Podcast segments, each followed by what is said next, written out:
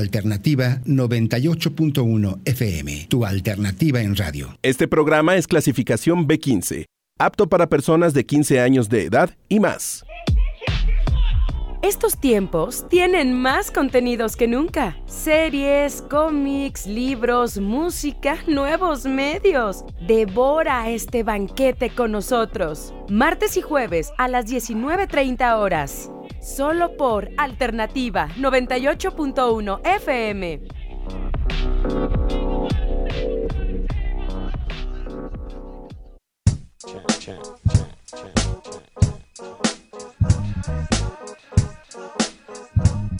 Sí, ya. Ah, hola, ¿qué tal? ¿Cómo están? Muy buenas noches. Con pequeñas fallas Pequeñas fallas geológicas. económicas. Ah, no. Este. Fallas. Ah, Falla, es que, falla. miren, estamos ahorita transmitiendo a través del 98.1 Alternativa FM. Alternativa. Y una cosa nunca antes vista. Oh no, oh no, no. Eh, estamos transmitiendo también. eh, después nos podrán ver por. Por la- el Facebook oficial de la jornada, bueno, perdón, de LJA. eh, nada más que probablemente eso o ya esté sucediendo en estos momentos o va a suceder en uno, en uno en cuanto se acabe el programa. Como sea que haya, haya, haya sido como haya sido, citando a un famosísimo filósofo mexicano de nuestros tiempos. Pues esto es el Tentempié, yo soy Carlos Olvera Zurita y se encuentra conmigo Yareli Tatewaki. Hola, que todavía se ve nuestro torso. Nada más. Intentaré Es arreglar. que eso. lo que no sabe la gente es que somos eh, animatrónicos, como el de la película esta de Pasajeros, no sé si lo has visto Yareli, Sí. con Jennifer Lawrence y este... ¿Quién es Pratt, el chavo? Chris Pratt. Ah, Chris Pratt, el ex Y gordito. sale Michael Sheen. ¿Por qué me interesa Michael Sheen? Pues porque sale en Good Omens. ¿Y por qué? Porque sí. Ay, Y bueno, y, porque ese- es el esposo del fandom. Ah, y Michael Sheen pues no tiene piernitas, y así somos yo y Yareli, no, no tenemos piernitas. Sí, no tenemos. Somos, o sea, nada más como se nos ve de- del torso para arriba, de la cintura para arriba, no necesitamos tener piernas. Nosotros somos como, ah, no, los papás de vaca y pollito lo que no tenían era, Era- era- lo de arriba. Sí, Sí. cierto. Oye, dice Israel Becerril Aguilar que no nos vemos bien. Pues así que- estamos, así somos, somos feos. Perdónenos la vida. Es que hay poca conexión. Pero bueno, ah, pues nos presentamos, ¿verdad? Ya Para ustedes que nos están escuchando a través del 98.1 FM. Ya nos estamos escuchando. Ya nos presentamos, ¿no? Ah, sí, ¿verdad? Ay, sí, el Bueno. bucle interminable de... Este programa se trata de presentarnos. Es media hora de presentarnos para ustedes y agradecerles por estarnos escuchando. Dormamu, he venido a negociar. Oigan, este, Yareli. Pues que ayer me fui al Cinépolis. Nuestras, plega- nuestras plegarias de la semana pasada fueron escuchadas. Claro. Y empezaron a, bueno, programaron em, pues el fenómeno, el fenómeno en el que se ha convertido Parásitos, esta película coreana. Y wow, estoy impresionado con esa película, ¿eh? es enorme, o sea, te lo juro que me gusta. Y lo que le Yo sigue. amé Joker, de verdad. Para mí un claro. Joker fue un 10 perfecto, pero sí le ando dando el 10.5 a Parásitos. Es una gran película. Qué fuerte. Que bueno, para quien no lo sepa, Parásitos es una película que trata acerca de dos rangos sociales. Sí. Que son pues las personas ricas ah, y las personas pobres que poco a poco van De escalando en ese, en ese rango. Este, y bueno, ese- de eso, eso es el contexto general. La película también, bueno. em, ¿Qué pasa? Están en Corea, una familia de cuatro desempleados, hija, hijo, papá, mamá. Em, de, una, de unas maneras poco ortodoxas eh, empiezan a conseguir trabajos eh, para una familia rica. Es decir, se empiezan a instalar como el ayudante, el maestro de inglés, la maestra que- de arte, que es, es Sí. graciosísima, es una gran actriz porque no, ella no se ríe, ella no, no, no muestra una sonrisa en toda la película y te mata sí. de risa. Sí, sí, sí. Eh, la mamá entra como mucama de la casa, como ama de llaves, Ajá. para ser políticamente correctos. El papá y el entra papá como, chofer. Entonces, todo esto eh, en, en situaciones inverosímiles, comedia de situación, que de repente pasa a convertirse en una comedia negra y luego una película de terror ahí en, Ajá, de pronto en sí las como el profundidades. terror, sí. incluso screamers, ¿sabes? Claro, claro. Y luego un thriller ahí eso es rarísimo. Giros de tuerca. Yo, ah, yo, miren, yo estuve escuchando eh, Dispara, Margot Dispara, que es el Que nos programa... le spoilearon un poco, ¿no? que Avelina Un Lesper mucho. fue al programa y spoileó así uno de los giros de tuerca más sí. cañones del- de la que película. dijiste, ay, gracias. Gracias, Pero Avelina. Pero de todas formas, ma- formas, otros, o tienen otros cuatro giros que te vuelan la cabeza. Ajá. ¿eh? De todas formas lo disfrutas mucho, o sea, el camino, el, igual ya sabíamos un poco el final, pero el recorrido Sí, lo disfrutas bastante. es increíble. Para quien quiera tener un poco más de referencias, el chico, un, el que es maestro de inglés, lo pudieron haber visto en Train to Busan o Estación A mí me parece que todos estuvieron en esa película. Se- Según yo, el papá, el, el- No. el papá, el chofer, estuvo Ajá. en esa película como, ya ves que había, eran dos papás ricos, ¿no? En, en el tren a Busan. Ajá. Eh, había uno que era como que caía mal al principio y al final fue como un sí, héroe. claro. Según yo Mi es el chofer. No, no, Es no, que, no, no. Perdón, pero los, core- los coreanos para nuestra, nuestra imagenología Nuestra mente. se parecen todos, iguales. ¿no? De hecho, el papá en Parásitos es el actor fetiche del director de Parásitos, porque Ah. ha salido en otros este proyectos actor, ¿eh? O que, sea. que- De hecho, ¿sabes qué? Yo esperaba que lo nominaran al Oscar. Pero fíjate que siento que, bueno, al ser una película como fársica, tiene como que estos tintes de que exageración, un poco. Sí, sí, exa- es exagerado. Entonces, hay unos momentos en donde la chica está ebria y se ríe así Ajá, escandalosamente y dices, es un poquito exagerado. Que para quien ve dramas coreanos o películas coreanas, pues está medio acostumbrado, ¿no? Es un poco la escuela del, del kabuki, por así decirlo. Y pues los gringos están mucho más acostumbrados a la escuela shakespeariana. Sí, claro. Entonces, este, yo por eso creo que quedó un poco fuera, pero es un excelente actor. A ver, la, la- la película, sí, como lo mencionas tú, se, ma- se maneja en la farsa. Entonces eso hace que tú poco a poco le des, le- le- le des permiso de hacer un montón de cosas que en una película de otro estilo no serían inverosímiles. Claro, o sea, en cambio, aquí te va sentando las bases para que digas, es que esto es, esto es una cosa ridícula. Claro, tiene como cierta graduación en la que dices, empieza así como una comedia de situación y vas viendo. De hecho, fíjate que en Dispara mencionaban mucho que les caían gordo pues los personajes, o sea, los, los pobres, pero tienen mucho carisma. Son súper simpáticos. Y son muy inteligentes Ajá. porque logran colarse así. Hacen estratagemas así muy cañones para lograr sus objetivos.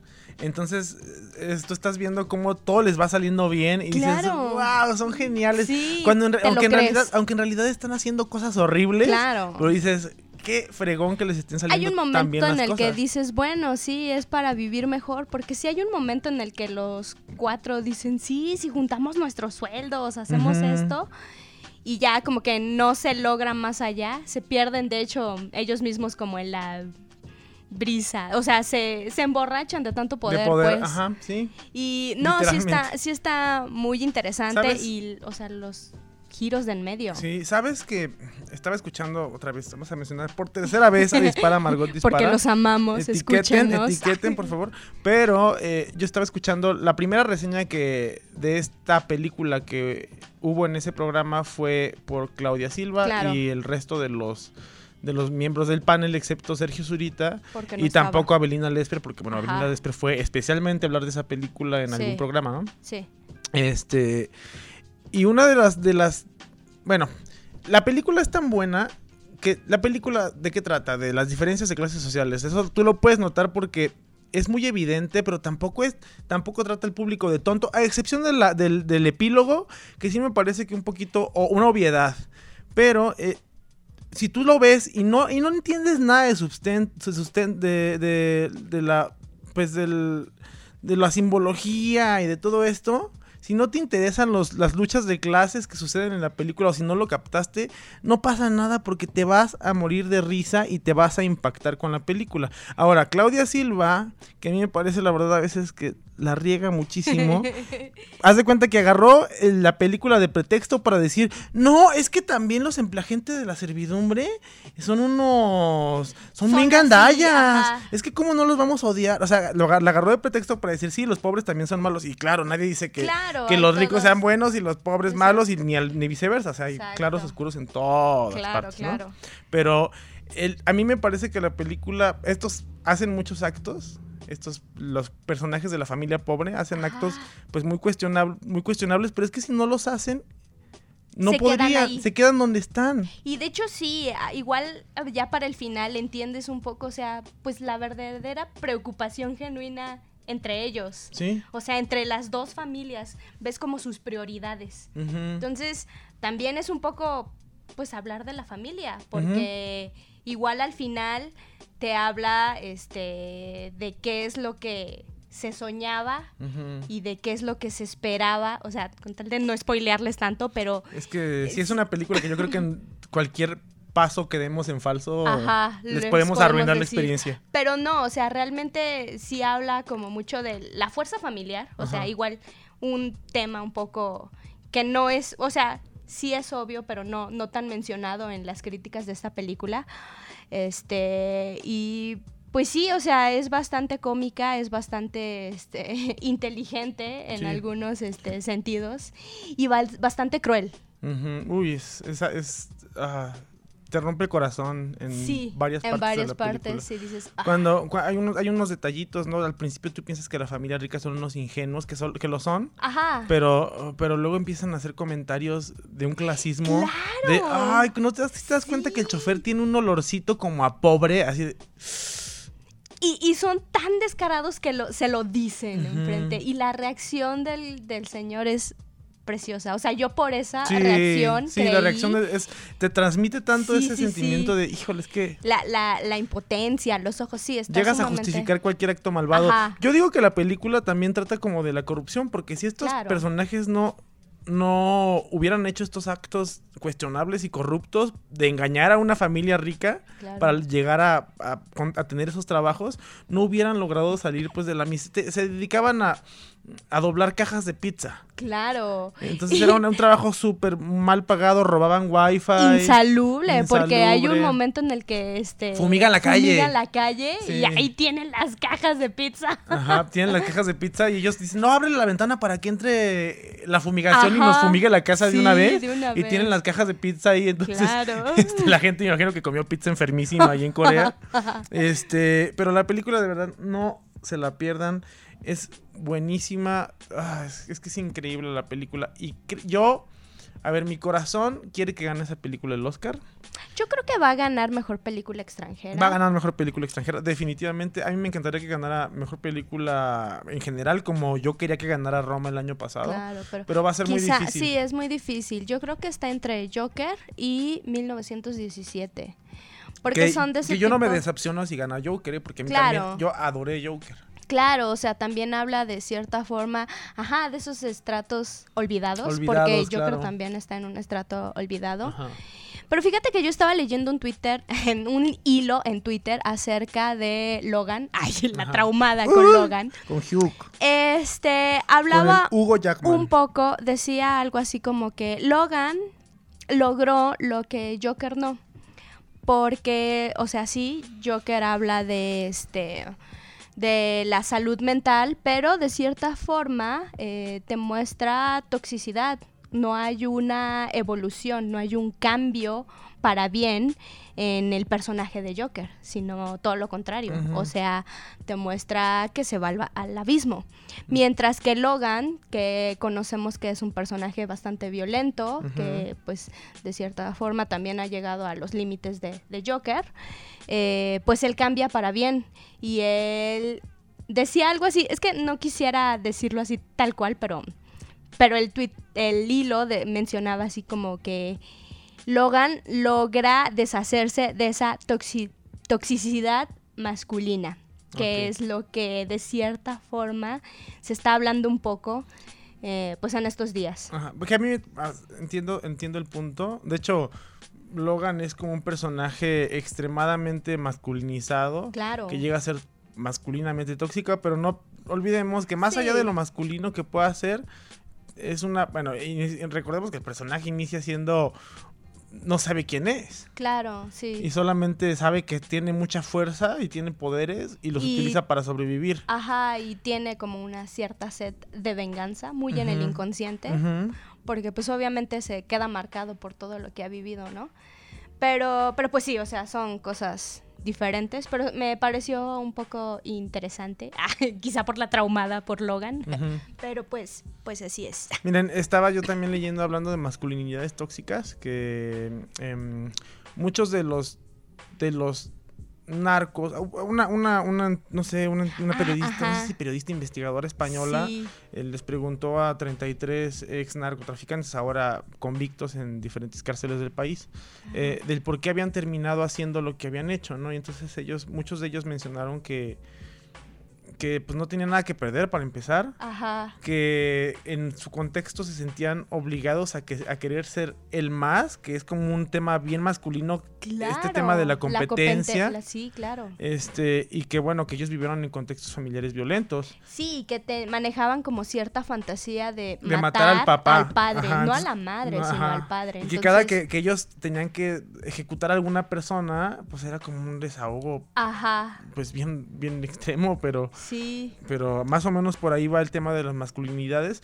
Parece que, pa- pareciera como que, como que el feminismo busca, este, forzar las cosas, pero es que no, es que la Realmente, masculinidad está ahí todo el tiempo y nos, y nos ha moldeado tan cañonamente que pues nos parece normal, entonces cuando nos lo cuestionan, es como, Es espérate, es no que estás, que estás queriendo sí, forzar las cosas cuando sí. pues, no. Cuando realmente siempre ha estado ahí. Y hablando un poco este, de, de violencia, ah, Ajá. vi en Netflix un documental que se llama No te metas con los gatos. Yo no lo, estoy- yo lo quiero ver, pero me da un miedo, un Tienes pavor. que verlo, o sea, inicia con esa simple frase de no te metas con los gatos y al principio sí es desgarrador, aterrador, pero los twists que tiene son solo tres capítulos Ajá. de una hora y al final te vas dando cuenta de pues la influencia de todos en ciertos En el mundo conectado ya, ¿no? en el mundo conectado y es un caso de 2000 A ver, platícale al público de qué se 2008. trata. Pues habla de entrada de una persona que es analista de datos en Las Vegas, trabaja en un casino. Dice que había pasado por una ruptura amorosa y se sintió muy deprimida y que lo primero que se le ocurrió hacer fue este mm, entrar a Facebook y distraerse. Entonces un día le mandaron la liga de un video y este que se llamaba un, un chico dos gatos, haciendo referencia a otro video de Ah, dos chicas y una cosa para beber. Ajá. Vino. Entonces, este, pues te empieza describiendo el video, ¿no? Es un chico al cual no se le nota el rostro, pero pues empieza jugando con los gatos, acariciándolos, y de pronto se empieza a tornar bastante oscuro ese video. En el Termina haciéndoles daño a los gatos. Claro, ¿no? en el documental te muestra pedacitos, ni, no, no son tan gráficos ni explícitos, pero la chava, esta persona, te lo está describiendo y puedes notar cómo le afecta lo que ve. Como, me- como a mí me afectaría verlo, de verdad. Es que esas cosas Es me que- pueden mucho, ¿sabes? Es que sí, y de hecho ella empezó así, de es que cómo pudo hacer Ujú. esta persona esto. Total que se mete a un grupo. Un psicópata. Claro, ahí empiezas. Un psicópata. psicópata tor- torturando animales. Pues. Claro, entonces dice, ¿qué puedes hacer? No tienes nada para que alguien vaya a detenerlo. Se mete a un grupo que precisamente nace a raíz de ese video y ese grupo consiste en buscar pistas a través del video para dar con esta persona. Lo que van encontrando se va tornando un poco más oscuro y empiezan igual los este pues pues las entrevistas con todas las personas involucradas, tanto del grupo, tanto de la persona que fue involucrada en este decir, video. Gente a través de Facebook viendo este video y diciendo, en el fondo de su cuarto donde está haciéndole daño a los gatitos, tiene un... Una lámpara así. Una lámpara que nada más vendían en, en, tiendas Ikea. ¿Qué países no tienen Ikea? Pues México ya descartado, ¿no? Entonces, te, desglosan todo, o sea, llegan hasta lo más profundo del perfil de esta persona. Y dices, bueno, hasta ahí pues empiezas a ver que es solo un... Es la este comunidad siendo fuerte y actuando para el bien, ¿no? Exacto, dices, bueno, ahí solo están pues estalqueando para el bien, pero luego empiezan a ver cosas mucho más sórdidas, mucho más obscuras. Y ya no les cuento más, solo véanlo, o sea, sí, sí está fuerte, pero sí te deja como con cierta lección porque te, te hace preguntar, bueno, tú también fuiste parte de esto, porque pues buscaste y buscaste más. Porque el tipo lo que quería era que su video fuera él ser famoso por sus actos malvados. El tipo quería que ser famoso y estos, al ver una y otra vez el video, pues lo instaban a hacer más cosas. De repente ya te tenía un, un club de fans, un club, de haters. Claro, claro, exacto. todo ese grupo, todo ese grupo fue su club de haters y de hecho, pues dicen que el grupo hasta, o sea, se volvió súper famosísimo empezaron a entrar pues más de 15 mil personas. ¿Cómo si el grupo se llamaba No te metas con los gatos? Me parece que sí, algo así, no te metas. Don't fuck with The Cats. Ajá. Y pues sí, o sea, está, está muy interesante. Está pues para pensarle. Está muy bien realizado. Este, tiene un ritmo muy, muy interesante. En ciertas partes sí hay ligereza, porque sí hay cierta, pues, no comedia, pero sí, sí te lo, te lo mm, ablandan un poco, por así decirlo, por, por el tema que es. Voy a intentar verlo, la verdad es que soy una persona bien sensible para estas cosas, pero pues echándole ganas a lo mejor y cerrando mucho los ojos.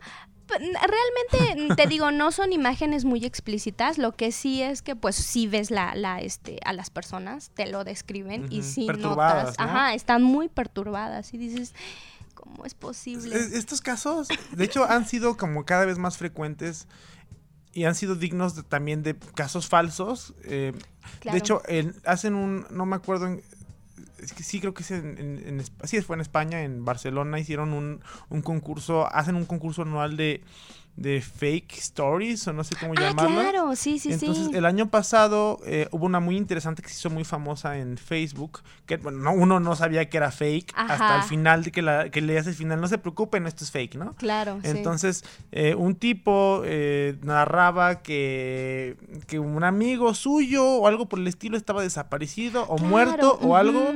Entonces, que estas eran las últimas fotos que se había tomado con estos dos tipos, ¿no? Sí. Entonces, tú veías como pequeñas pistas en el, en el fondo. Entonces, la gente empezaba como a discutir, ah, es que este, esto, este reloj se lo compró en tal eh, ciudad si amplías más la imagen, ves este pixel y así de... Sí, empieza a ser como un desglose así bastante interesante. Un grupo de investigadores, ¿sabes? Como conocimiento, eh, digamos, eh, sí, pues inteligencia común. Sí, o sea, diseñadores o fotógrafos o así de, pues estas cositas las han, o sea, no puedes decir que fue a tal hora porque se ve la luz de este lado, o cosillas así, ¿no? Sí, sí.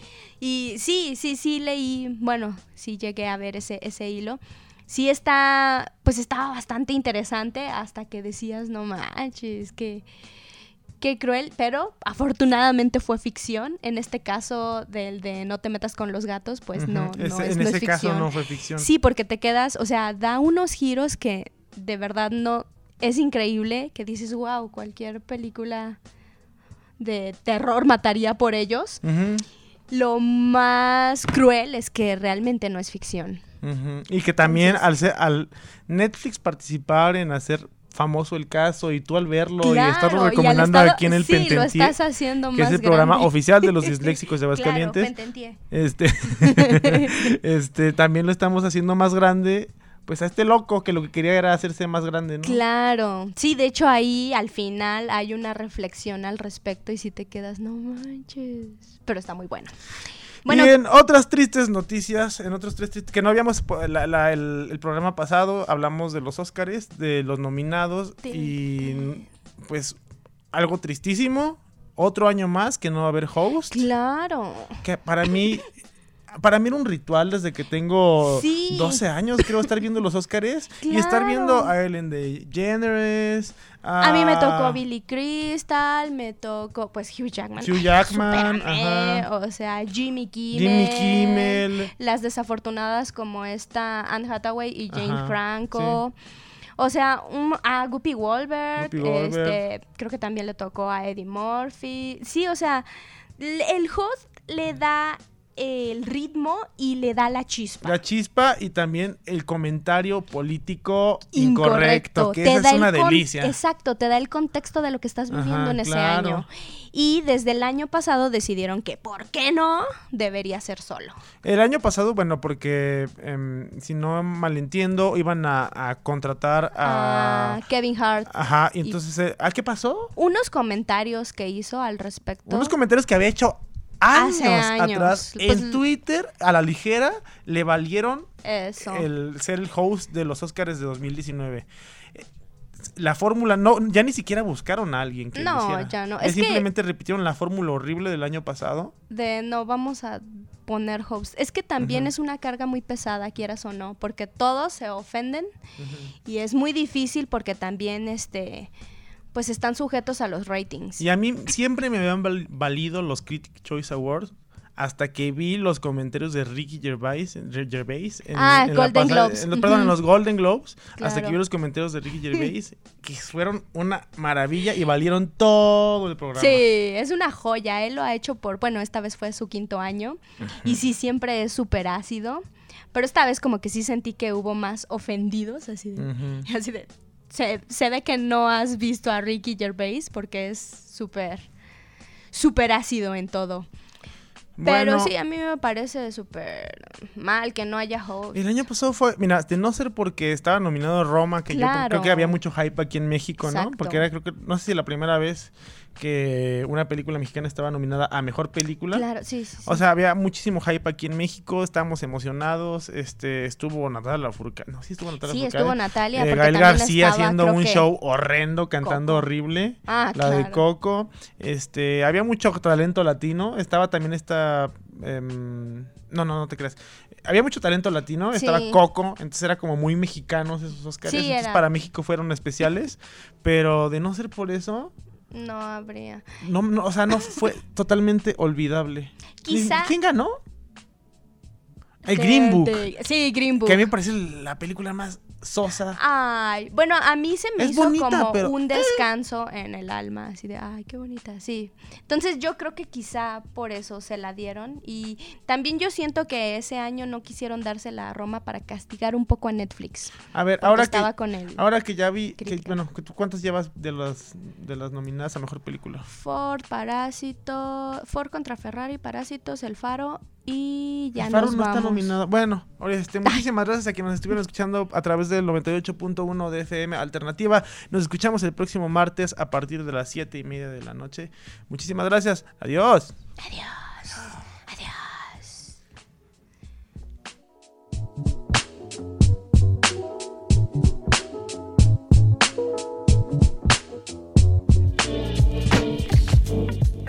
Esto fue solo el tentempié. Ahora puedes ir a devorarte el mundo.